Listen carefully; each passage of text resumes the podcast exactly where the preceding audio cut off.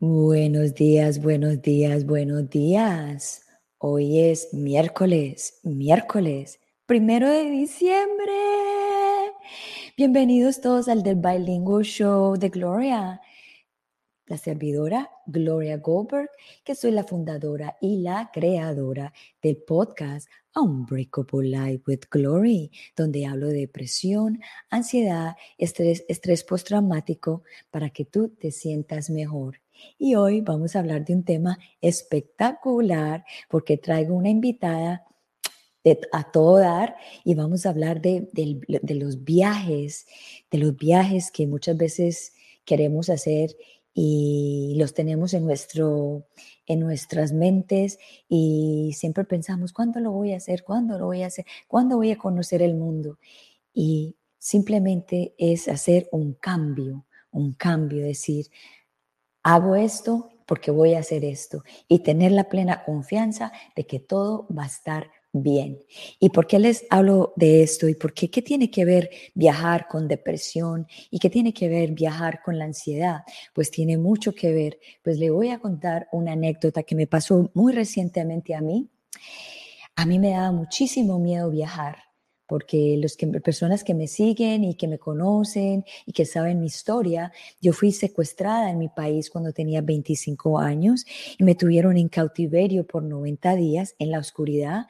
Y entonces siempre que, que me toca viajar, siempre es una ansiedad y un miedo de viajar, porque es como que siempre tengo pensando que me va a pasar algo. Y uno para combatir, combatir los miedos de la vida los tiene que enfrentar los tiene que decir, mira, no te tengo más miedo. Y me salió este, este, este, este viaje a México, a una transformación que me fui a hacer tantra, tantra blanco. Yo dije, yo me quiero ir, pero había algo que decía, tengo miedo, tengo miedo. Y yo le decía al miedo, no, nos tenemos que ir. Y me acuerdo que saqué el pasaje sin pensar y ni siquiera pensando en ese miedo. Y le decía al mío, tú cállate porque nos vamos a ir para México. Pues me fui para México, me monté en el avión. Cuando llegué a México, yo decía, no tengo miedo. Y cuando llegué y me encontré con el chofer, yo decía, no tengo miedo. Y cuando llegué al hotel, dije, ya sané, ya no tengo más miedo. Y dije, de ahora en adelante, México va a ser el momento y el país que me va, que me sanó de no tener miedo a, viajar por el mundo. Y esas son las cosas que nosotros todos tenemos, miedos. Y eso me causó ansiedad y le dije a la ansiedad, no, estamos bien, estamos seguros, vamos para adelante.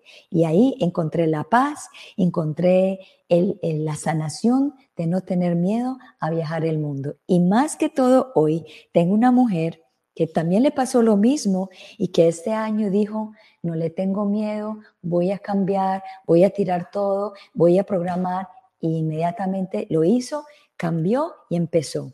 Bueno, les voy a contar que ella tiene un podcast, ella es una podcaster como yo, eh, se llama En mi maleta llevo. Estoy súper súper contenta de tenerla en mi programa en el día de hoy porque acabo de llegar de viaje justamente y todo como sincronizado en mi vida de, ir hablando de los temas que me van pasando en la vida. Entonces ella dice, ella es una mentora del amor propio y ayuda a que las mujeres activen su energía rebelde para alcanzar una confianza increíble y potenciar su identidad de forma radical. Ella dice que muchos de nosotros recordamos que nuestra infancia pensamos que es, que es una infancia normal, hasta que un día tú empiezas a analizar las memorias y las cosas que te van pasando y vas encontrando que hay muchos traumas y patrones y secuelas que se van reflejando a medida que uno va creciendo, que va uno, digamos, envejeciendo o llegando a ser mayor. Entonces, nada, ella dijo, voy a empezar a sanar la niña interna, porque cuando uno sana a la niña interna es cuando empieza uno a ver todos estos cambios que uno necesita. Y la verdad que yo pienso que en este momento, en el, en el mundo que estamos, somos supremamente bendecidos porque estamos, tenemos la oportunidad de ver todo esto, la oportunidad de sanar la niña interna, la oportunidad de hablar estos temas que estaban tan ocultos, porque la verdad que ya es hora de hablar de depresión, ya es hora de hablar de ansiedad y, y, y, yo me siento en honor de hablar de este tema. So, hoy vamos a traer a Tati Santiles, que es una niña hermosa, joven, activa y que guerrera de Dios, guerrera del mundo y guerrera de los viajes, porque está viajando sola. Y cuando ella me contó que estaba viajando sola, yo dije, Gloria, tú tienes que hacer lo mismo. ella me inspiró a mí para empezar a viajar sola y ayer mismo separé otro viaje para México en febrero por siete días y vamos a ver qué pasa. So, vamos a darle la bienvenida a Tati, que estoy muy feliz de tenerla aquí en el día de hoy. Hola Tati, ¿cómo estás? Bienvenida al The Bilingual Show de Gloria. Hola Gloria, qué gusto y qué honor poder compartir contigo el día de hoy. Estoy demasiado feliz y el honor es mío de poder tener este espacio que me regalas acá para compartirle un poquito más a las personas eh, mi historia e inspirarlas, como dices tú, a que cumplan sus sueños, a que se salgan de su zona de confort, a que tengan confianza en ellos mismos y sobre todo, como decías tú en la introducción, a que redescubran esa energía rebelde que está dentro de todos nosotros y que a veces por el miedo la tenemos apagadita, pero solo falta, hace falta un pasito para que la aprendamos y comenzamos a vivir la vida increíble que venimos a tener. So, Tati, mira, yo sé que mucha gente te conoce a ti, pero mucha gente que me, que me sigue a mí o que, o que están, han estado conmigo no te conocen mucho. So, quiero que le des una pequeña introducción de quién eres tú y cómo empezó tu transformación y qué pasó este año, porque me contaste que algo pasó a través de una depresión que sentiste y una, ansiedad, y una ansiedad porque tú eres también un poco ansiosa. Yo quiero que le cuentes a todo mundo que tanto como tú como yo nos pasa lo mismo que a todos. Sí, mira, bueno, yo soy venezolana de origen, pero llevo 10 años viviendo en Canadá. Eh, como una persona, yo le digo a todo el mundo una persona normal, no tenía eh, un camino así súper marcado de, de, lo que quería hacer, iba siguiendo como las, lo que decía la sociedad. Eh, ay, estudia, ten tu trabajo, ten tu pareja, y bueno, hace, hace un poquito más de seis años que estaba como en este camino de tachando las cajitas de la sociedad, em, mi relación terminó y me di cuenta de que, bueno, si esa relación con la persona con la que yo pensaba que me iba a casar, iba a tener hijos y tener el poder tachar de la, de la cajita, del checklist de la sociedad, las otras cajitas, em, que, que, que quedaba de mi vida. Y fue un momento entonces de descubrir quién era realmente, descubrir eh, cuál era mi misión de vida. Y eh, una cosa que, me pregunté fue si el dinero no fuera importante, ¿qué haría? Si, si no tuviese que, depender de esto para, para, sobrevivir, si el dinero no, no fuera un impedimento, ¿qué me gustaría hacer? Y una voz muy bajita dijo, maestra. Y yo dije, ay, pero desde chiquita yo quería ser maestra. ¿Qué pasó? que eh, ¿En qué momento cambié? Porque yo estudié administración de empresas y algo como que completamente relacionado y estaba trabajando en, una empresa logística, ¿de dónde salía eso? Y aparte, ¿qué voy a enseñar?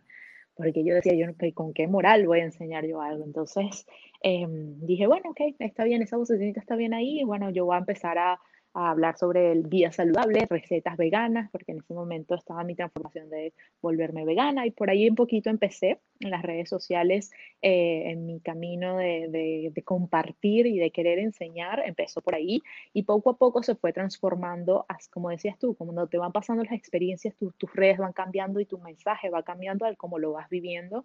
Em, y, me di cuenta que lo mismo, lo mismo que comparto contigo eran las emociones, que realmente el bienestar no solamente se quedaba en lo que comemos, el bienestar es las emociones que sentimos, eh, los hábitos que tenemos, el mundo de la meditación, del yoga, em, todo lo que es el mindfulness, hasta que me topé con eh, el trabajo del niño interno, que fue un trabajo eh, bastante conmovedor. Yo no conocía de esto y bueno, un poquito para las personas que a lo mejor es la primera vez que lo escuchan, el niño interno no es como un niñito que tenemos ahí, no es como, no, es la matriushka que uno tiene que hay algo dentro de lo otro, sino es una parte de nuestra personalidad que se comporta de forma de, de, de, como un niño de cinco años, porque todos pasamos por la infancia, ¿verdad?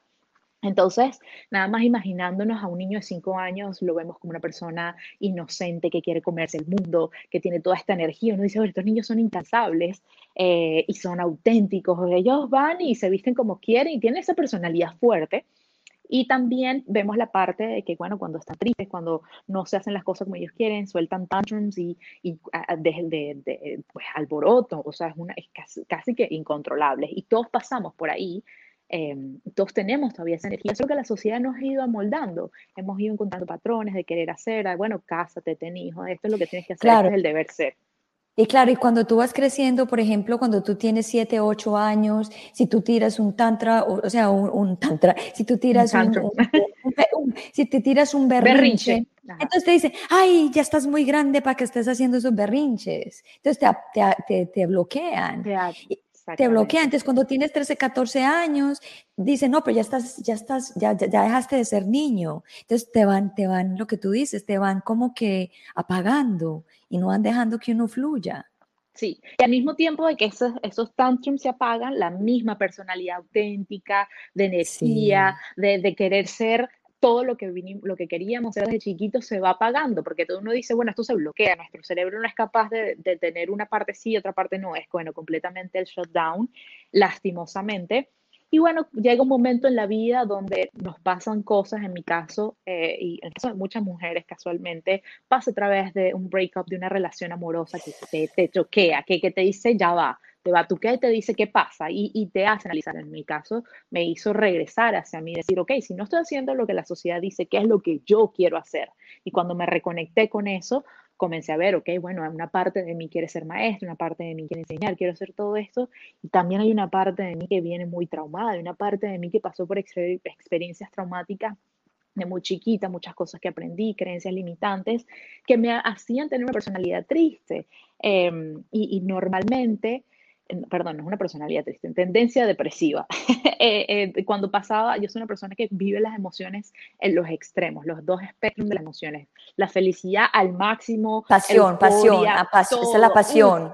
sí, la, vivo con todo y la tristeza también muy profunda. Y bueno, como muchas personas, en el momento en el que la pandemia entra y uno se encuentra solo, yo estaba viviendo sola en, en Montreal no habían tantas restricciones como en otros países, pero sí había eh, el em, eh, pues lockdown, de que no se podía salir después de la cierta hora de la noche, pasaba mucho tiempo trabajando, mucho tiempo sola, y entonces esas tendencias eh, depresivas fueron un poco aflorando hasta que, bueno, yo em, recuerdo que hubo momentos en que pasaba, pensaba en, en, que quería calmar ese dolor, quería calmar esa esa tristeza y lo único que se me ocurría era irme de este mundo. Yo no quería sentir más ese dolor, era muy triste, muy, muy doloroso. Yo decía, es que no puedo. Y... Eh, ¿Pensaste en el suicidio? Sí, sí, sí, tenía pensamientos suicidas y no como, como, no, no, no los veía tanto de, de, ok, lo voy a hacer, pero no es agradable pensar en que eh, eh, la vida se pueda terminar, no es agradable pues eh, vivir con eso. Y recuerdo que eran como cada cinco minutos y yo... Y no es la solución tampoco. Y no era la solución, porque, exacto, porque si uno, yo creo que si las personas pasan por eso, uno lo ve como, uno lo ve como una posible solución, pero, este, el, el ¿cómo se llama? Pero no, no es como, al final, si uno lo piensa, y, lo piensas tanto, llega un momento que ya no, no, lo, no, no, no lo ves como dice, pero es, quiero más, hay algo más. Y recuerdo que, bueno, busqué ayuda em, de, de, un profesional, de una psicóloga que me, me, me, ayudó a entender este proceso de tristeza y Em, un una, una, de las cosas que, que, entendí era que la necesitaba vivir, porque así como soy capaz de vivir el completo espectro de la felicidad, la pasión, también soy capaz de vivir el completo espectro de la tristeza, de lo que se siente estar en un hueco. Em, recientemente vi una, una, serie en Netflix que es, es muy famosa, se llama The, The Maid, que habla sobre una muchacha que sufre de abuso psicológico. Y una escena que me encantó, que era ella estando en un hueco mental, pero alrededor de su vida las personas estaban ahí no sabían que ella estaba en ese hueco, tapada, calladita. Y yo estaba ahí en ese hueco, yo me, me, pude identificar con ella porque estaba en un hueco donde no sabía cómo salir. Me acuerdo que pasé dos, tres días en cama. Em, sin querer hacer nada, prácticamente con dolor físico, pero no me daba cuenta que, que el, el, cuerpo no me, no me, dolía, pero la, la, mente me enviaba ese mensaje de no querer moverme, de no querer hacer nada. Y me hundía mucho más en mi soledad hasta que dije, le, le, le comencé, a, comencé, a, hablar con mi psicóloga y bueno, eh, fue un momento de pausa. La, la tristeza lo que me llamaba era un momento de pausa, un momento de reflexión, de decir, ¿qué pasa aquí? Y me acuerdo que empezaba a escribir y em, una palabra muy, muy bonita que, o una frase que, era, que, la, la, entendí y fue eh, surrender, entregarme a la tristeza, pero no como forma de, bueno, me estoy dando por vencida, sino de verla como maestra, de verla como un aprendizaje que tenía que tener eh, y sobre todo porque eh, mi camino de vida que he decidido es impartir coaching a las personas. Y yo decía, si voy a ayudar a personas a salir de, de, de, los huecos donde... De los huecos. sí, yo también necesitaba pasar por un hueco para poder estar ahí y entender lo difícil que es, porque no es solamente, ah, cheer up y pasa bien y qué bonito y cambia. Eh, eh, la tristeza y la soledad y la depresión vienen... Eh, con enseñanzas profundas que uno tiene que aprender y no es solo de pasar la página y, y bueno, ya salta de ahí es, entender y hasta que uno no, no entiende ese proceso, no, no vive el mensaje que necesita aprender, eh, no sale de ahí. Entonces, eh, me acuerdo que cuando lo comencé a ver, ok, tristeza, siéntate conmigo hoy, welcome tristeza, eres bienvenida a mi casa. ¿Qué, qué, qué, qué viniste a enseñarme? ¿Qué, ¿Qué viniste? ¿Dónde vienes? Ah, bueno, esta herida. Cuando comienzas a tener como una conversación con ella, eh, me di cuenta de que, bueno, habían cosas que, que todavía eh, había por sanar, a pesar de que ya llevaba rato, porque el, el, a veces pensamos que el proceso de sanación ya terminó, ese se curó y, y, ya soy una persona, y, y, y, uno descubre nuevas facetas de, de la herida. Y, prácticamente uno regresa a lo mismo, pero con otra forma. En esta vez era con forma más empática. Era, ok, me dueles, pero no en ese dolor de que me voy a dejar morir, sino que te veo, te siento, esto es lo que necesito, ok, ¿cómo puedo salir? Es tener una conversación y a veces a las personas nos cuesta tener esta conversación. No, no, nadie nos dice, tenla, siéntela, quédate con ella. La gente es cambia, cambia de página y salte de ahí. Y los amigos ni siquiera saben cómo ayudarte, los familiares a veces no saben cómo. Y sabes, Tati, también lo que pasa es que no hay una educación, no hay una educación, no, hay una, no hay una educación de, de, porque siempre si tú, si tú te pones a pensar, apenas el tabú de, la de hablar de la depresión y la ansiedad es, eh, ha sido muy, hace muy poco tiempo. Y cuando yo digo que yo hablo de esto, la gente, like, what? Like, ¿Qué es, tristeza? ¿Por qué? qué? ¿Qué es eso? Like, wow. y, y, y la verdad que se necesita hablar de esto para que haya una educación, porque no todo el mundo como tú, como yo, o muchas personas tienen la posibilidad de ir a un, de un terapista y, la misión mía, por ejemplo, y te la comparto contigo, es ayudar a las personas que no tienen esa oportunidad de ir a un terapista, de traer estos programas como personas como tú, que vienen y dicen, mira, yo pasé por esto y hice esto. Exactamente. Porque sí, no justamente ¿Sí? la gente que vivimos en un mundo donde eso, la, lo, categorizamos las emociones como buenas y malas. Una de las cosas que yo siempre le digo a mis clientes es, olvidémonos de bueno y malo, porque ese bueno y malo depende de lo que aprendiste desde chiquito. A ti te enseñaron que estar triste era malo. Eh, pero a mí me gusta mucho la película Inside Out, eh, la de, no me acuerdo cómo es el nombre en español. ¿Cuál? Inside Out. La, Inside Out. Sí, es de Disney es muy bella, habla de las emociones justamente para de los niños y ellos te habla de la tristeza y la tristeza es interesante y lo ven como un carácter que es importante en la vida y sentarse con ellos ahí, recordar, uno, uno a través de los procesos de, de, tristeza, de depresión, de ansiedad, puede reconocer cuando no lo está, porque el, el, el el estar bien, entre comillas, no sé la palabra bien, el estar eh, de forma pacífica, relajado, ese es nuestro, es nuestro estado natural, nuestro estado eh, que, con el que vinimos al mundo. Uno ve a los niños y están placenteramente durmiendo, los bebés recién nacidos, ellos solo son. ¿verdad? Y, y, si lo vemos, y, seguimos siendo así, solo que, bueno, en la sociedad nos han metido un montón de cosas que tienes que hacer esto y tienes que hacer lo otro. nos hemos cambiado el ser por el hacer. Y, estas, estos procesos de emociones simplemente son nuestras guías para decir, ah, esta parte que estabas haciendo te desbalanceó, ¿cómo puedes regresar a, lo, tu estado natural de felicidad, de amor, de vibración, de, de estar bien? Pero no es como que un switch de que, bueno, ya, eh, fui a ejercicio y se me cambió, ¿no? Hay, un proceso de, ok, ¿cómo llegué hasta acá? ¿Qué cosas necesito cambiar en mi vida? No para no vivirlo de nuevo, no para no, no para no sentir más nunca dolor o no sentir más nunca tristeza, sino para regresar de forma placentera, sin, eh, sin, eh, em, sin restricciones, sin resistencia a nuestro estado natural. Entonces, ah, mediante la tristeza entendí que, bueno, habían partes en el camino que, que me había perdido, había partes en el camino que, que, que todavía no me sentía eh, amada. Y recuerdo que en ese momento yo decía, todavía hay tantas cosas que quiero hacer, pero no sé cómo, y, y entendí que, había, que estaba bien estar perdido y que em, necesitaba poner más lo que yo quería hacer. Eh, y bueno, en ese momento, em, una de las cosas que, que, trabajamos con, con, mi psicóloga fue que había que poner un plazo de, de, cuándo se iban a comenzar a hacer esas acciones. Yo, yo hacía mucho tiempo ya yo quería eh, dedicarme full tiempo al, al coaching yo lo venía haciendo al paralelo y parte de la razón por la cual estaba agotada físicamente era porque tenía un trabajo de tiempo completo, un podcast y el coaching. Entonces, en verdad, mi plato estaba completamente lleno.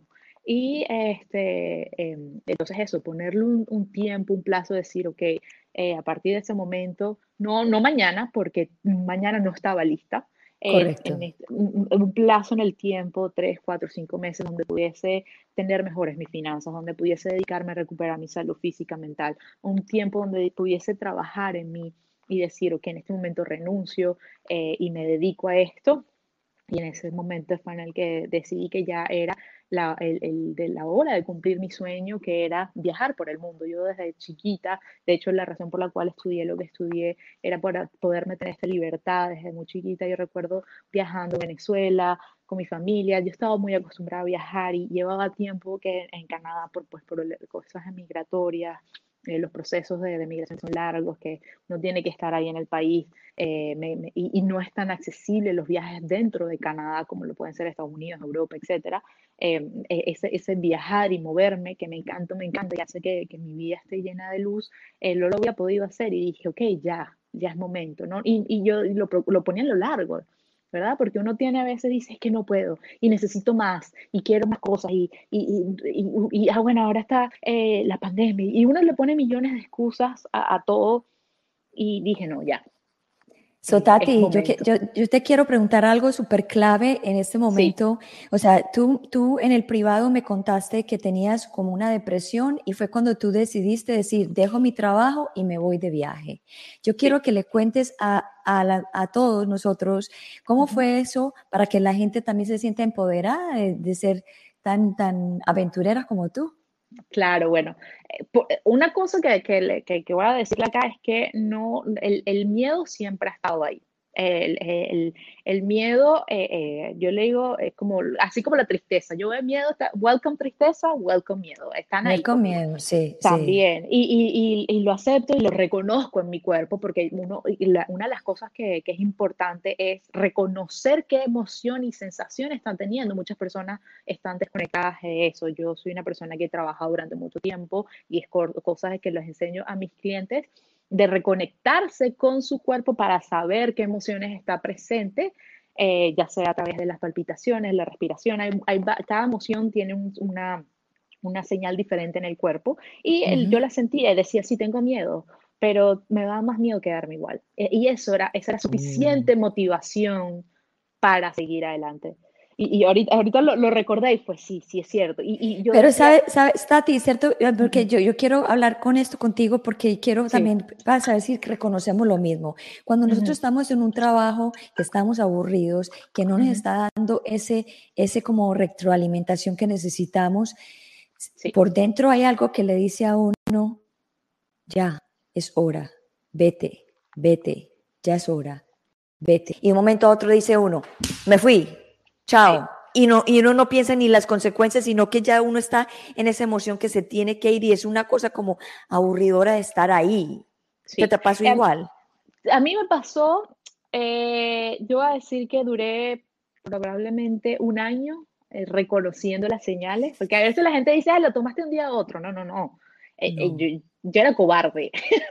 y estuve un tiempo. Miedosa, miedosa. Sí, sí, sí. Y, tuve, y tuve mucho tiempo del de, miedo al cambio y qué va a pasar. Y te digo, había, había recién cambiado mi, mi relación. Entonces, sí, mi trabajo es mi todo. Mi trabajo es, es lo que me da esa seguridad financiera, es lo que me da Em, e, esa, esa, esa, razón de estar viva, porque estoy produciendo para la sociedad. Y, así, yo hacía un buen trabajo, porque eso es algo que la gente piensa de que eh, uno se va de los trabajos porque, porque lo hace mal. Yo lo hacía excelente. Yo dejé mi trabajo cuando estaba en mi peak performance, o sea, mis jefes estaban en shock y le voy a dar a la gente un poquito de las señales que de nuevo yo reconocí, cada persona tiene señales diferentes en su cuerpo, pero a lo mejor tienen cosas similares. Mira, eh, yo, eh, eh el trabajo que yo tenía era de bastante estresante, lo que generaba, eh, lo que generaba en mi cuerpo altos niveles de, estrés. Y el estrés se presentaba en mi vida con dolores de cabeza, con tics en el ojo, con no poder dormir. De hecho, me, me diagnosticaron con insomnia crónica. el, eh, palpitaciones, o sea, sudaba excesivamente, había momentos en el que tenía llamadas y terminaba completamente eh, mojada de, sudor porque mi cuerpo estaba en, en, en, como en pánico prácticamente, como de ese miedo escénico. Este, y eso era, y solamente por teléfono, los clientes ni siquiera me veían. Este, el, Te estabas eh, derritiendo. Exactamente. Y terminaba, y una de las cosas que más veía era que terminaba el día, terminaba la semana, yo lo único que quería era dormir. Mi cuerpo estaba completamente agotado, yo no podía hacer más nada. Eh, y, me drenaba, era eso, era lo que estaba, era drenada, era sin ganas de hacer más nada. Tenía millones de sueños, millones de metas y no tenía la energía vital para poder hacerlas. Cuando empecé a hacer el, podcast, que fue una amiga que me, casi que me ayudó, me, me, ayudó a salir un poco del, del, hueco de esto, eh, fue increíble porque a pesar de que estaban en procesos de, de, de, burnout, que es lo que, lo que el, de quemarse en el trabajo, cuando hacía el podcast me daba vida cuando hacía el podcast me daba energía. Yo salía y grababa, así como estoy teniendo esta conversación, con llena de energía y, había, y eran los fines de semana y era en mis horas y 10 eh, horas podía haber pasado yo el fin de semana grabando, editando, eh, buscando material, haciendo cosas, esto, el otro y, y me daba energía. Entonces uno ve la diferencia de qué actividades te drenan la energía y qué actividades no te drenan de la energía o que te dan energía. En mi trabajo eh, corporativo habían actividades que me daban mucha energía. A mí me encanta pues poder ayudar a las personas. Yo soy una persona, lo que le llaman people person. Yo todo lo que sea contacto con las personas, hablar, ayudarlos a solucionar sus problemas, el brainstorming de, ok, bueno, ¿cómo podemos solucionar esto acá? Eh, cuéntame y, te sientes mejor y tranquilo, yo me ocupo de ti. Toda esa parte era buenísima, pero me mandaban a hacer un reporte y era como, ah, Ah. Me mandaban a hacer eh, números y sobre todo porque no iban alineados. Yo entendí que después no iban alineados con eh, mis creencias, porque eh, lastimosamente en aquel momento era todo muy enfocado en produce más dinero, produce más dinero. Yo decía, pero la parte humana, ¿cómo colaboramos para que la gente se sienta mejor? ¿Cómo hacemos para que em, cortemos el, la, la, producción de, dióxido de carbono en el medio ambiente? Como que algo más, algo más que ese dinero. Y yo no lo veía lastimosamente. Em, eh, no, quiere, no quiere decir que todos los trabajos corporativos son malos, pero tienen que ir alineados con el valor de las personas. Y una cosa que es muy importante y que entendí cuando dejé de trabajar para las otras personas, em, que nosotras como mujeres tenemos un ciclo diferente al de los hombres. Y las corporaciones, hasta ahorita, está cambiando, pero todavía existe, eh, le, le, exigen a las mujeres el mismo eh, ritmo de, trabajo que los hombres, cuando en realidad no podemos. Es físicamente y a la gente va a quedar, ¿qué pasó? Esta mujer no es feminista, soy súper feminista, para que la gente no crea que, que no lo soy.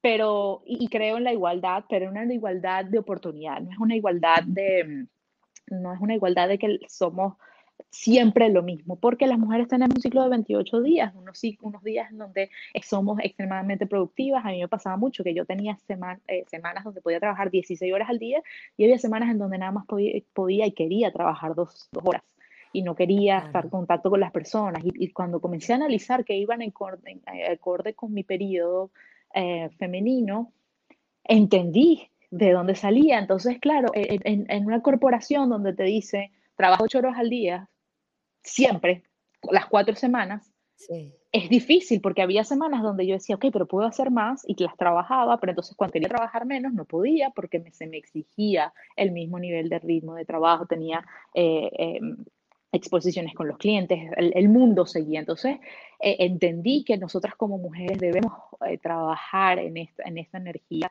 y sobre todo darnos menos latigazos porque a veces uno, uno se juzga y piensa que uno es flojo uno dice, ay, pero es que eh, qué horrible, ¿no? Y hay que seguir y tengo que, eh, y, es que si no, no voy a poder hacer, el trabajo duro va a ser recompensado y, y, no quiere decir que no se trabaje, pero hay que poner las energías bien enfocadas, porque cuando agotamos nuestra energía vital es cuando nos quemamos. Entonces, en ese proceso em, eh, es importante, les recomiendo un libro que se llama In the Flow no me acuerdo ahorita la, la, autora, pero ella también tiene otro que se llama Woman Code y ella habla mucho sobre eso, conectarse con su eh, periodo femenino, periodo ciclo menstrual para eh, aplicarle en la vida en el trabajo. Y de verdad que ahorita lo, lo estoy aplicando más y, y, es increíble porque cuando eh, estoy en mis días donde tengo la menstruación, me dedico pues a mí, de hecho, me pasó una cosa maravillosa ahorita que, que, estaba eh, viajando, yo me estoy quedando en hostales porque me gusta mucho conocer gente, y justamente en ese periodo yo dije, yo quiero estar sola, eh, quiero, no, no, quiero estar con mucho hablar, no quiero tanto socializar. Y me, han tocado dos, al cambio de ciudad dos veces, me han tocado dos cuartos donde estoy completamente sola por, porque me tocó. O sea, en los otros sitios era, estaban súper buqueados, en estos dos me pasaba, yo decía, wow, qué increíble poder estar alineada así, que el universo te da esta señal y dices, vas por buen camino.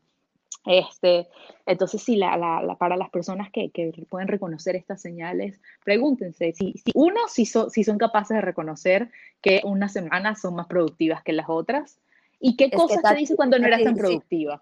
Tati, si las empresas supieran que en, en, la época de ovulación somos más productivas y somos creativas, habría un cambio. Y por ejemplo, cuando la, mujer, cuando la mujer tiene su periodo, dejarla por lo menos el primer día o el segundo día en casa, porque es que la verdad es que hay mujeres que les da muy duro el, cuando, llega la menstruación.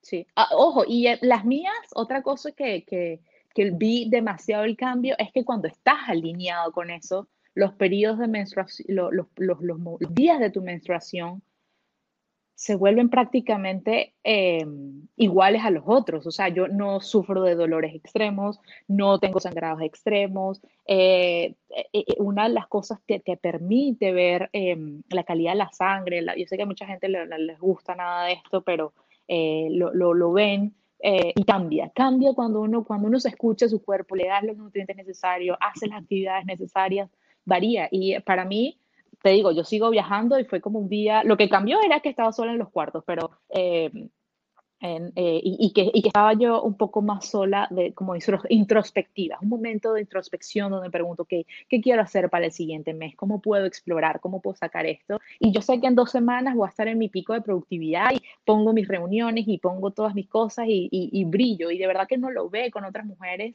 así. Y como dices tú, yo creo que, eh, y espero ver esos cambios en las empresas en el futuro que que, que, que, puedan darle esa flexibilidad a las mujeres, porque son muchas mujeres las que están dejando el, el, el, mundo corporativo a raíz de esto. Eh, de nuevo, no quiere decir que haya una competencia con los hombres y la igualdad tampoco tiene que ver con esto, es igualdad de oportunidades, eh, pero hay que entender las diferencias. Yo creo que a partir de ahí, eh, y cada quien puede, puede tomar su, su, su, decisión después de esto, pero es un proceso muy bonito. Y si pensaran de que cuando una mujer tiene un bebé, como es de importante esa conexión cuando el bebé nace y no tener a la mujer pensando que tiene que tener el niño y al meses tiene que estar ya laborando porque tiene que porque tiene que comer y tiene que proveer y, y, sabiendo que los niños son el futuro, ese es el futuro del, del mundo Y entonces, claro, la madre se desconecta con el niño y entonces ahí empiezan las desconexiones, la desconexión. Tal cual. Y por eso es que llegamos a, donde estamos llegando a veces con tantos problemas de depresión, ansiedad, porque hay una desconexión desde un principio. Sí, sí, parte de, no, no yo digo que parte de, de, mi proceso de salir de, los, de, de la ansiedad crónica que tenía y de la depresión no fue solo decir voy a viajar, porque mucha gente está viajando y sigue completamente ansiosa. Fue entender la energía, lo que pasaba en mi cuerpo, hacer las cosas, a, yo le digo, hacer mis propias reglas. Eh, que por supuesto viene, viene con sus riesgos, ¿verdad? Porque uno cuando se vuelve su, su propio jefe tiene que tener un mindset súper eh, estructurado, bastante disciplina, eh, saber que uno mismo se tiene que responder y, y responder a sus finanzas no solo, como dices tú, no es que tomé la decisión de a lo loco y ya, no, hay, es un proceso de preparación, este, pero sí lo, lo, bonito es decir que, que, sí se puede hacer y sí se puede salir y, y, ahorita que me preguntan a mí, este es el mejor año de toda mi vida. Y empezó por un proceso de, de depresión y está terminando conmigo uh, viajando alrededor del mundo. Hasta ahorita llevo eh, dos meses eh, de, de, de trabajo y viaje full time y eh, he recorrido ya, este es mi octavo país. ¿Cuáles son los países que has recorrido? Eh, bueno, empecé desde Canadá, donde estaba viviendo, fui para Francia, España, Portugal, Italia, República Checa, Hungría y ahorita estoy en Alemania. Espectacular. ¿Y cuántos años tienes? Tengo 31 años y todavía sigue, porque este solo es el inicio. Lo que yo decidí es regalarme, porque así lo veo, regalarme un año de viaje por el mundo. Mi idea es viajar a todos los continentes, a entender y aprender de las, todas las culturas que, hay, expandir los contactos que, tengo, aprender de las otras personas. Y cuando uno se atreve a seguir sus sueños, pasan estas sincronicidades que, que hablábamos, conoces a personas espectaculares. Y una de las cosas que quería comentarle a las chicas que nos ven por acá, que a veces las mujeres tenemos miedo a hacer las cosas solas yo lo estoy haciendo completamente sola y quería darle como mensaje de que uno nunca estás sola, te tienes a ti, pero también se te vienen personas maravillosas en el camino que están dispuestas a ayudarte, dispuestas a, enseñarte. La cantidad de personas que he conocido en estos dos meses es increíble. Yo siento que llevo 10 años de experiencia en solo dos años, en, perdón, en solo dos meses de que llevo viajando. Cada día se vuelve una aventura, es, wow, cómo, cómo, cómo, se, cómo se siente el vivir y estar eh, realizando tus sueños. Imagínate, Tati, que cuando yo estuve eh, por primera vez que me fui sola para Costa Rica, me fui sola un día, dije, me voy porque, en una depresión porque yo estoy, estoy en el proceso de divorcio. Entonces dije, me voy para el carajo, como decimos nosotros, y escogí Costa Rica, me fui para la selva, empaqué las cosas y me fui sola, sola. Y llegué allá y como al mes ya, ya conocía todo el pueblo, todo el pueblo me conocía a mí, porque uno se vuelve ya como que uno va a almorzar, buenos días, ¿cómo estás? Y empieza la conversación, entonces esa persona le dice a uno, ay, mira, tú quieres hacer eso, mira, yo conozco a esta persona, entonces empiezan los contactos, empiezan, y cuando me fui a venir, tres meses que estuve en la selva, ya yo conocía al realtor, conocía todo el mundo, el de la farmacia, el, de, el de la, la, de las uñas, todo el mundo. ¿Pero por qué? Porque me abrí ese espacio, me, me, abrí y dije, voy a vivir sola en una casa en la, en la selva, porque eh, lo que tú dices, el miedo de estar sola. Y dije yo, como que estoy sola, yo no estoy sola, estoy conmigo misma.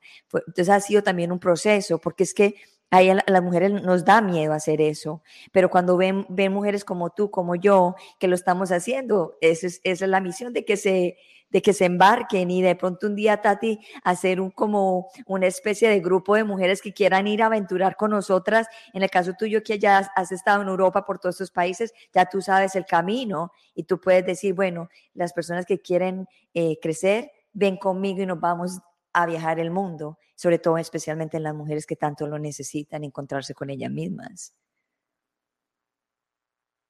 No te escucho. Aló, ¿me escuchas? No te escucho. No te escucho.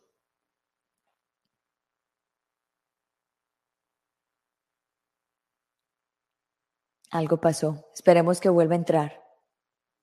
Esperemos que vuelva a entrar a ver qué fue lo que pasó. La voy a remover de aquí mientras que ella llega. So ya, es, es como les digo, viajar lo, lo empodera a uno y lo enriquece a uno.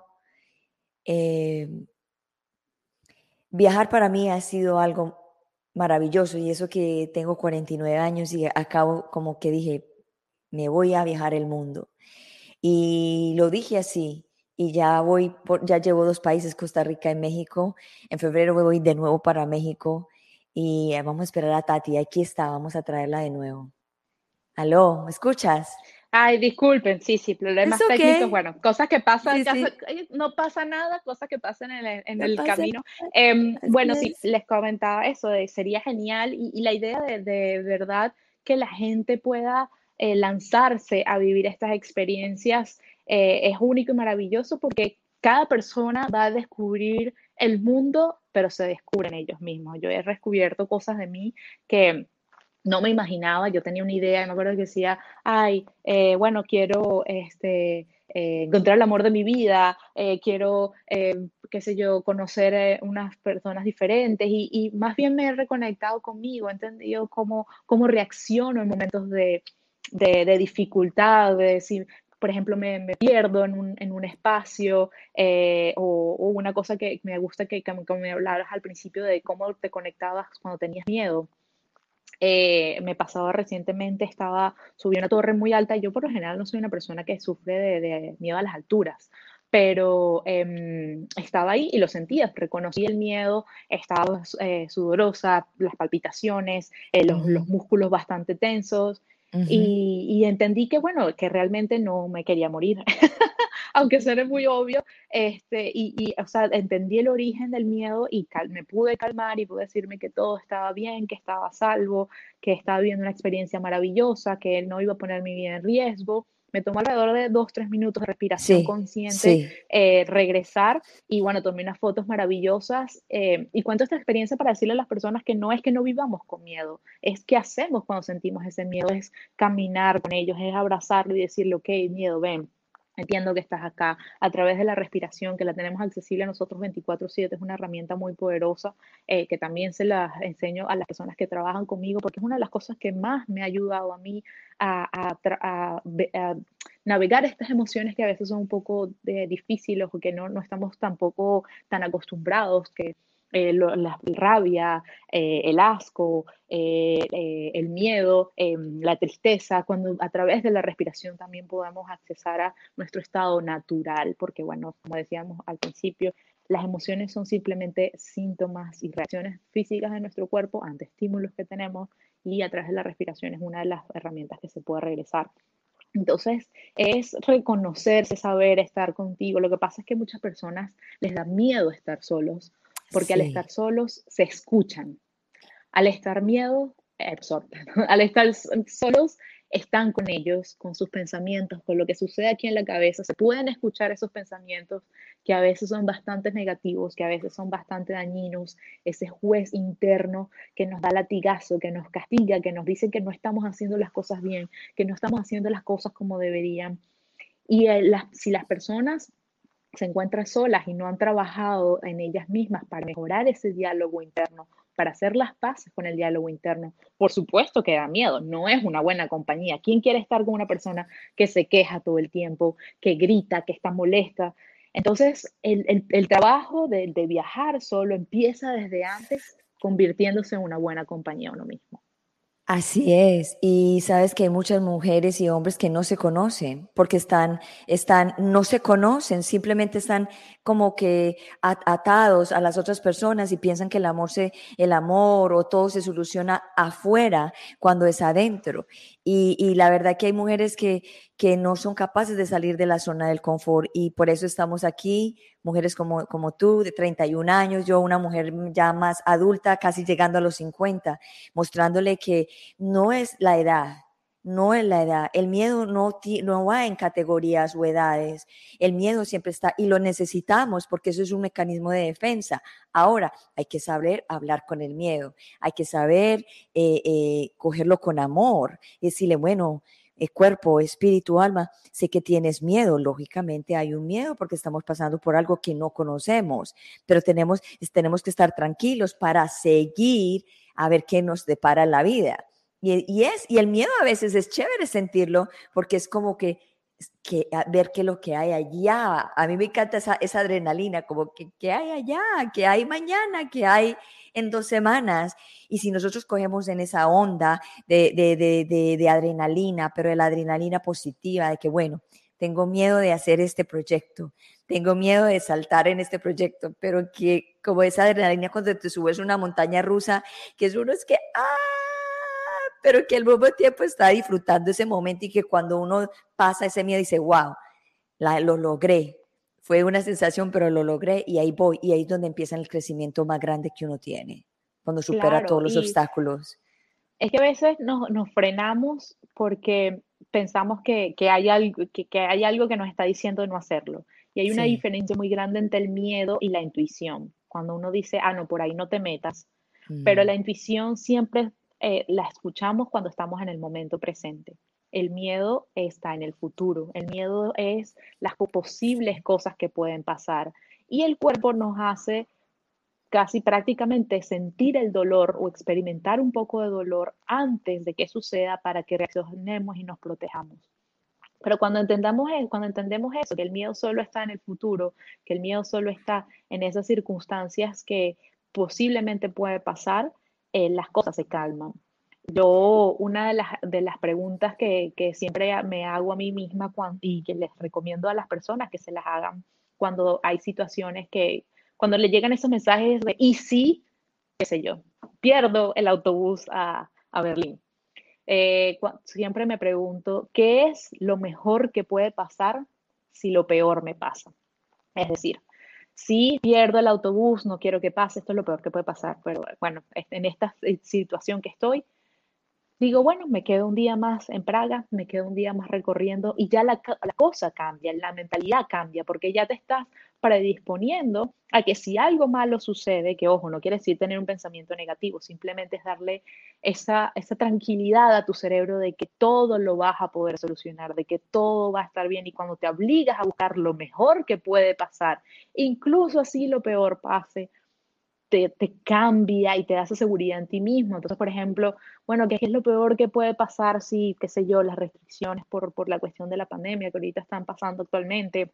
Yo no estaba segura de si iba a poder entrar a, a Berlín o a los siguientes destinos. Dije, lo peor que puede pasar es que me regrese a casa. Lo peor que puede pasar es que me regrese a Canadá, seguir viviendo una vida maravillosa que estoy teniendo y que me encanta y, y cuando lo veo así, digo, wow, estoy bien, todo va a estar bien, voy a seguir con mi plan hasta lo más que lo pueda hacer. Entonces, como que buscar ese backup plan que no necesariamente tiene que suceder, pero le da tranquilidad a uno y que tú mismo te puedes sacar de los huecos de donde te, posiblemente te puedas meter. Entonces, cuando pasen esas, esas experiencias que nos digan, ay, bueno, pero ¿y, si me quedo sin dinero? ¿Y si me quedo sin esto? ¿Y, o, o esto sucede? Bueno, piensa que obliga a tu cerebro a que busque una solución positiva que te haga sentir que vas a estar bien. Y si no la hace es porque no es lo mejor. Cuando uno lo piensa así, lo repito para que la gente se le quede bien por dentro.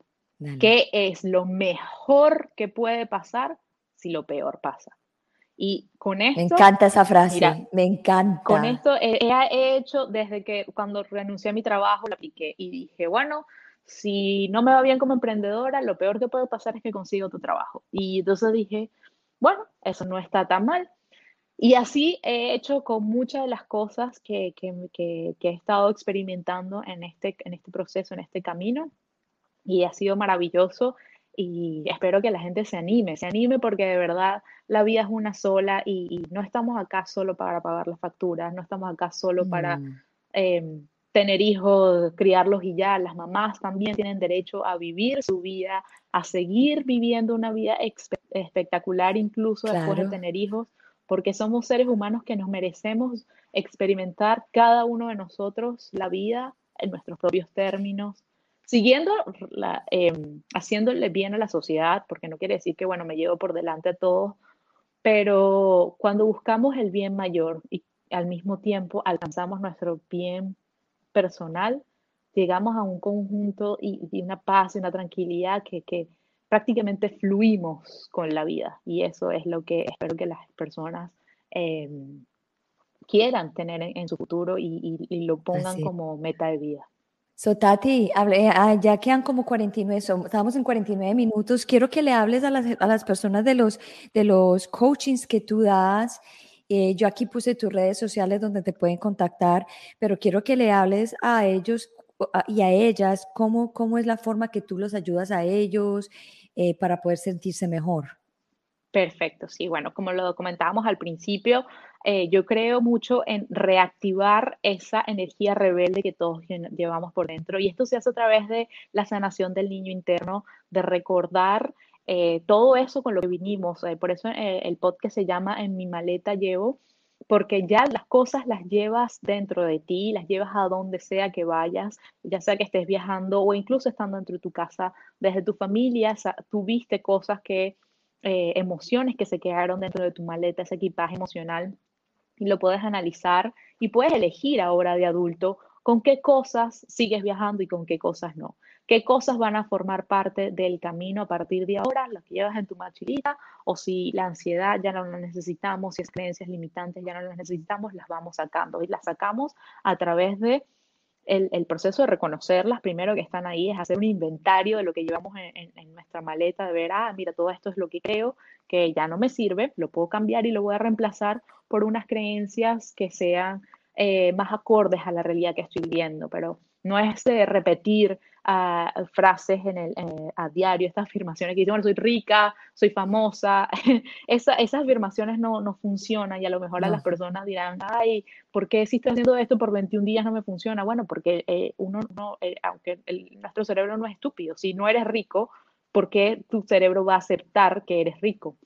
Entonces, es cambiarlo y adaptarlo a una, a una, a una frase que se, que se sienta mejor. Por eso yo hablo mucho de la reconexión con el cuerpo, porque el cuerpo es nuestra guía, es nuestra brújula. El cuerpo, el cuerpo nos dice cuando estamos ansiosos, cuando, el cuerpo nos manda señales cuando estamos felices. Entonces, en los procesos con los que trabajo yo con mis clientes, eh, les enseño a reconectarse con su cuerpo, a entender las señales, porque como decía, cada persona le habla a su cuerpo de forma diferente y una vez que ya reconoces eso, puedes sentir mejor qué frase se acomoda más. Entonces, a lo mejor cambiar por eso de millonario por soy abundante y siempre tengo lo que necesito cuando lo necesito, por ejemplo. Y eso es una realidad que lo puedes ver a diario y buscar eh, eh, ejemplos de que ya está sucediendo. Eh, cuando pasamos por, el proceso de trabajo del niño interno, soltamos esos lazos familiares que a veces no nos unían, no nos hacen bien esas falsas creencias de que nuestros padres tenían que ser como nosotros queríamos que fueran y les quitamos ese peso, les quitamos em, esa responsabilidad y entendemos que ahora nosotros somos nuestros, nuestros padres y podemos em, criarnos o seguir creciendo en nuestra vida con nuestras propias reglas. Hacemos el trabajo del perdón, que es un trabajo maravilloso que mm. quita el peso emocional a cualquier persona que nos haya hecho daño en el pasado y no necesariamente perdonar es ah, para la otra persona, sino para nosotros mismos, para quitar de la maleta eso que ya no nos sirve, ese rencor, ese sentimiento de venganza que a lo mejor queramos hacer, esas ganas de castigar al otro por el daño que nos hizo, no nos sirve de nada. Y eh, eh, en los procesos em, en los que yo trabajo, ayudo a las personas con eso porque de chiquito nos enseñaron a decirte perdono, pero no nos enseñaron a perdonar. ¿Por qué? Muy pocas personas no, muy pocas personas saben perdonar, saben lo que significa. Eh, decía, pídele perdón. y uno decía, te, perdón. O perdón, sí, señora. Sí, perdón. sí, pero de la boca para afuera, ¿verdad? Este, y, no nos enseñaron lo que significa.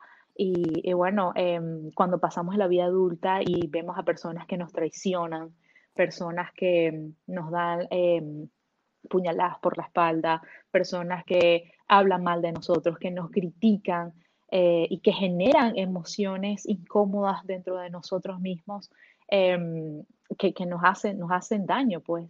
Eh, hay que aprender a perdonar y no, de nuevo, no es para que las, por las otras personas, sino para nosotros mismos.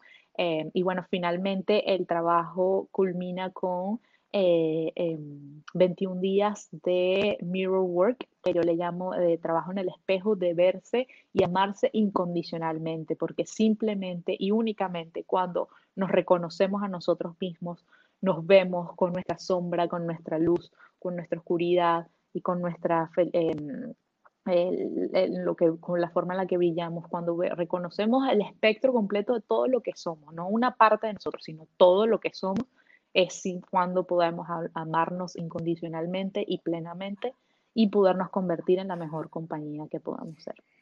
Ok, y en, háblanos de tu podcast, ¿dónde lo pueden escuchar? ¿Cada, cada cuánto sale un episodio nuevo? Cuenta. Sí, ahorita ya tenemos dos temporadas del podcast. El año que viene lanzamos la tercera temporada. nos pueden escuchar por todas las plataformas de podcast, Apple Podcasts, Spotify, en YouTube. También tenemos nuestra cuenta en Instagram, iTunes también, en nuestra cuenta en Instagram, en mi maleta.podcast, a través del podcast también, eh, en, no a través del podcast, pero con esta misma con esta misma plataforma, mi compañera que es co-host y yo hacemos procesos de coaching un poquito más avanzados donde les damos incluso las herramientas para entender sus heridas generacionales. Eh, mi compañera se especializa en eh, constelaciones familiares, entonces vamos a dar una vista mucho más global a las experiencias que pudieron haber sido aprendidas a través de nuestros antepasados, no solamente nuestros padres, sino abuelos, tatarabuelos, etcétera, y cortar esos linajes familiares que realmente ya no nos necesitan. Nosotros somos la generación que vino sanar. Está en nuestra, en nuestra labor de vida eh, sanar para que nuestro, nuestra descendencia no siga repitiendo los mismos patrones que venimos eh, repitiendo nosotros a través de nuestra familia. So, Tati, cuando las personas te contactan, te contactan que quiere hacer un trabajo contigo, eh, tú les das unos 10, 15 minutos, digamos, gratis para ver si la persona, o sea, está, tú la puedas ayudar o no, porque uno no puede ayudar, muchas veces uno no puede ayudar a todas las personas, pero entonces tú, llegan, te contactan a ti, tú les das como 15 minutos de Sí, yo les llamo las llamadas de conexión porque es importante saber si la energía que la otra persona tiene hace match con la energía que yo proveo, porque más allá que sea un intercambio monetario, más allá que sea una transacción comercial, es un intercambio de energía. Y si es una persona que va a trabajar conmigo cara a cara, eh, bueno, a través acompañar, la vas a acompañar. Acompañarlo, sí, que lo voy a acompañar durante tres meses. Imagínate que, que, sea una persona que no me cae bien, o que no nos caigamos bien, una persona que, que, simplemente no, no se siente ese fit. Entonces, yo siempre digo, yo trabajo solo con hell yes clients, o sea, personas que dicen sí y esto es lo máximo, que están motivadas. Entonces, bueno, si cualquier persona ha sentido el llamado a través de este eh, episodio del día de hoy. Los invito a que en mi página de Instagram, eh, arroba Tati Santeliz, me pueden encontrar por allá y hay un link donde pueden em, eh, hacer el booking de una llamada gratuita de 30 minutos donde simplemente vamos a discutir cuáles son las necesidades que tienen y eso, saber si hacemos buen match para el proceso de coaching porque es importante que los dos nos sintamos cómodos al momento de hacer este trabajo tan importante tan profundo, tan personal, eh, porque bueno, es, una, es una experiencia personalizada la que, la que las personas que trabajan conmigo reciben y aparte se pueden dar una visita por allá en mi perfil y ver todos los otros testimonios de las personas que han trabajado conmigo antes, cómo han cambiado, que ha sido un proceso mágico y realmente transformador. Y si dicen cuando se contacte contigo, con Tati, ve, te vi en el programa de Gloria, mucho, mucho más va a ser, oh, ok, vio el programa, qué chévere. Entonces ya hay, hay una conexión mejor. Por supuesto, sí, si alguna persona ha sentido el llamado el día de hoy, le puedo dar un 10% de descuento hasta el mes de, eh, solo por el mes de, diciembre, porque entran las navidades el, ánimo festivo. Sí, entonces les damos un 10% de descuento a todos los seguidores de mi querida Gloria. Vayan por allá, me mandan un mensajito y me dicen, oye, te escuché en el programa, ¿cómo podemos hacer para trabajar contigo? Tienen su 10% de descuento activado solo por el mes de diciembre. Eso, eso, fantástico. Bueno, mi querida hermosa princesa divina, aquí llegamos hasta nuestro final en el día de hoy, que no va a ser el último. Y gracias por estar aquí en mi programa de Bilingual Show de Gloria, de compartir tu esencia y tu energía y tu experiencia para que otras mujeres y hombres puedan también sentirse mejor y que se sientan empoderados de, de seguirte tus pasos, de ese miedo que tuviste y digan, no, vamos a hacer lo que dijo, hizo Tati, vamos a lanzarnos. So, gracias por estar hoy, hoy aquí y te doy, te doy mis bendiciones. Gracias. Gracias a ti, Gloria, por este espacio tan maravilloso. Me lo he pasado buenísimo. Y la invitación es para que todas las personas que nos escucharon el día de hoy cumplan sus sueños, pónganse sus metas y sepan que sí se puede realizar cada vez que tenemos la intención de querer cumplir todo lo que nos, venimos, nos hemos propuesto. Así es, gracias por tus palabras. Bueno, te voy a poner en el Green Room, voy a cerrar el programa. Si tú te tienes que ir por A, por B o por C, lo puedes hacer, o si me puedes esperar, sería fantástico. So, lo que tú decidas. Estamos en el libre albedrío. Chao. Bueno, una vez más llegamos al The Bilingual Show de Gloria, una misión, un día más. Eh, como dijo Tati, ella te ayuda a aliviar esa maleta que llevamos todos nosotros, que la tenemos a veces muy cargadita, y entonces hay que ir sacando y sacando, sanando y evolucionando, porque vinimos a evolucionar, a transformar, porque nosotros vinimos a dejar un legado para nuestros babies, para nuestros niños del futuro, para que tengan un mundo mejor, un mundo con una maleta liviana, un mundo de que puedan sentir el miedo, la, alegría, la tristeza, las depresiones con un concepto diferente, con un concepto de amor y saber de que todo es ok, que todo eh, va a estar bien. Y como decía ella, cuando las cosas pasan y tú vas por un camino y ese camino te, te, te da un alto, ponle cuidado y atención a ese alto, porque a lo mejor la vida te está salvando de algo que, que no quieres que pases por ahí. Pero como estamos a veces un poquito ocupados en nuestra mente, no le paramos bolas y por eso es cuando nos metemos en complicaciones y decimos, pero ¿por qué me pasó esto? Y después cuando empezamos a ser conscientes nos damos cuenta de que, wow, debí haber hecho caso en, esta, en este alto que me dio la vida. Pero bueno, en eso estamos, no es para echarnos la culpa o sentirnos mal, simplemente este es, vinimos a aprender venimos a la Universidad de la Vida a tratar de sacar el PhD en, en nuestra vida y ser siempre lo mejores para poder ayudar a, la humanidad que tanto lo necesita. Bueno, los dejo. Este es Gloria Goldberg, la su servidora, la creadora y la fundadora del podcast Unbreakable Life with Glory, donde hablo de depresión, ansiedad y PTSD en holistic way, en natural way to always make you feel better. Y aquí me despido en el día de hoy los quiero mucho. Gracias por estar aquí, por compartir su energía. Y recuerden de compartir este mensaje, de dar este mensaje a los demás para que los demás también se sientan mejor. Y con, con solo que una sola persona se sienta mejor, yo ya he cumplido mi misión. Gracias a todos, los Dios los bendiga, que tengan una feliz tarde, un feliz día, un feliz, una feliz mañana. Y gracias a Jorge por estar siempre aquí y todos los que nos han visto en el día de hoy. Un beso. Chao, chao.